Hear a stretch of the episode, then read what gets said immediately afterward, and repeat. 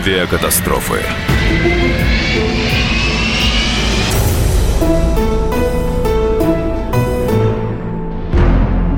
Двадцать девятого декабря 2012 года при выполнении посадки в аэропорту Внуково потерпел катастрофу самолет Ту-204 авиакомпании Red Wings. Самолет выкатился за пределы взлетно-посадочной полосы, пробил бетонный забор и врезался во враг. Часть самолета оказалась на Внуковском шоссе. Погибли трое летчиков и двое из пяти бортпроводников. Пассажиров в салоне не было. Реконструкция событий.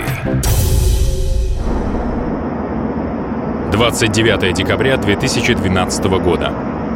Рейс 9268 возвращается из чешского Пардубица в Москву.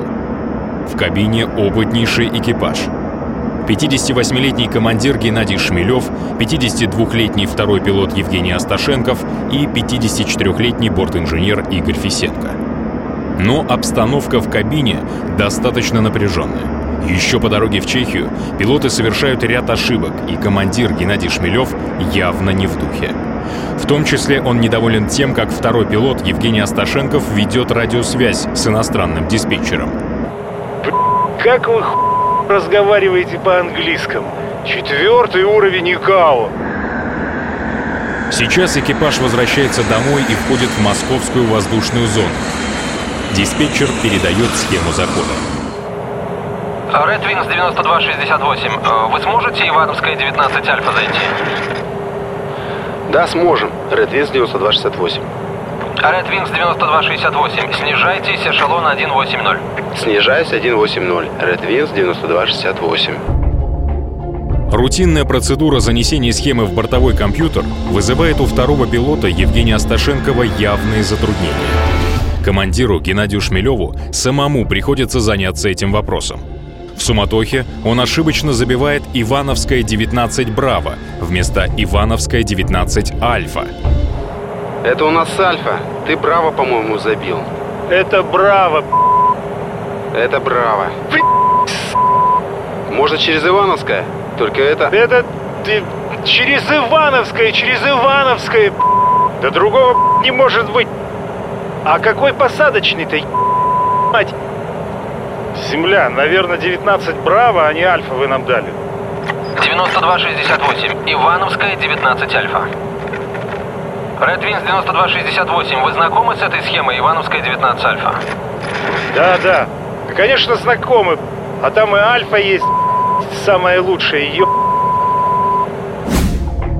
Тем временем поступает информация о погоде на аэродроме посадки. Во Внуково сильный боковой ветер. Его порывы превышают максимально допустимые значения. Экипаж на эту информацию никак не реагирует. В дальнейшем диспетчеры еще несколько раз передают экипажу данные о погоде, акцентируя внимание на ветре.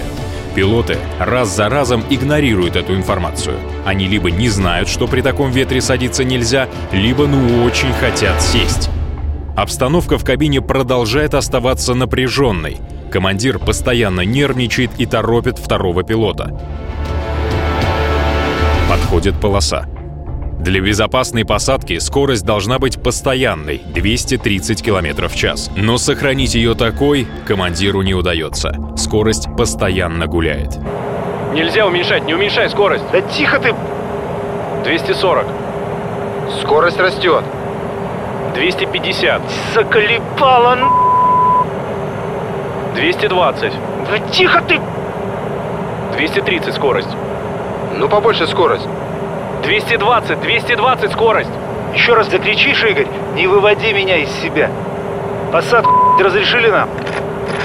Red Wings 9268. Глиссатик к посадке готов. 9268, ветер у земли 270 градусов, 7, порывы 15, посадку разрешаю. Самолет подходит к полосе на повышенной скорости. Такая манера посадки вообще у всех пилотов, летающих на Ту-204. У командира Геннадия Шмелева она выражена особенно. В этот раз скорость слишком велика.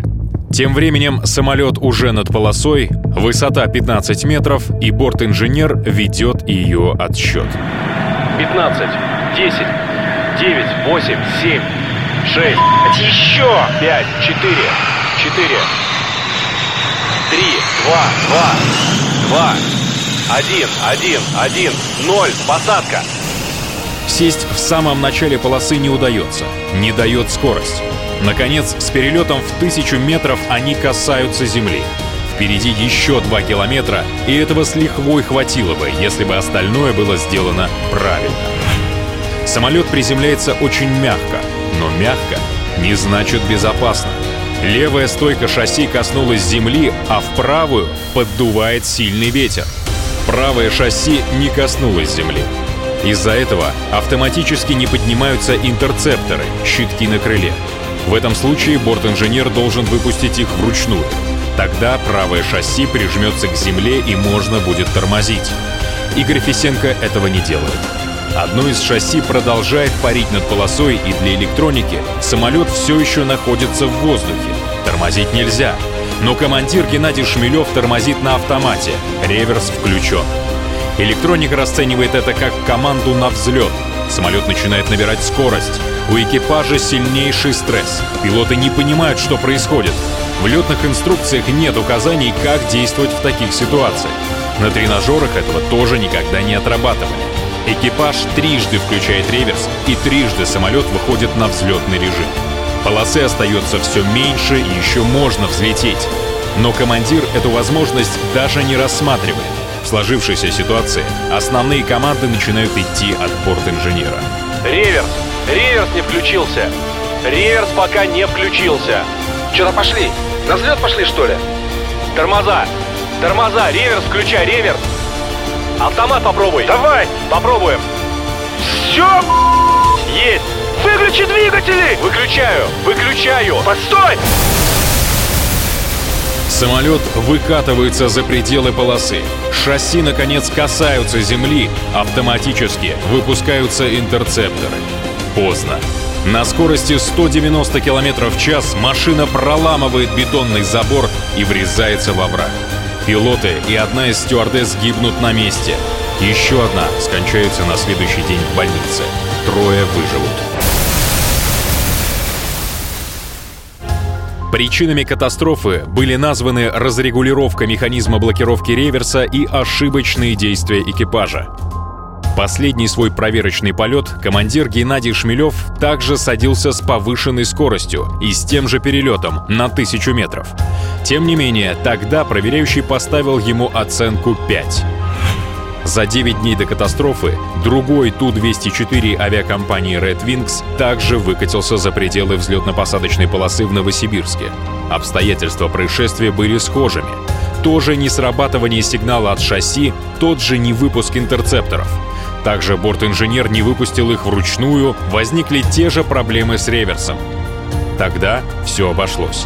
Самолет выкатился за пределы полосы на 300 метров, но все остались живы. Было куда выкатываться. А герой нашего рассказа, разбившийся Ту-204, был произведен в 2008 году и в 2010 перевозил сборную России по футболу.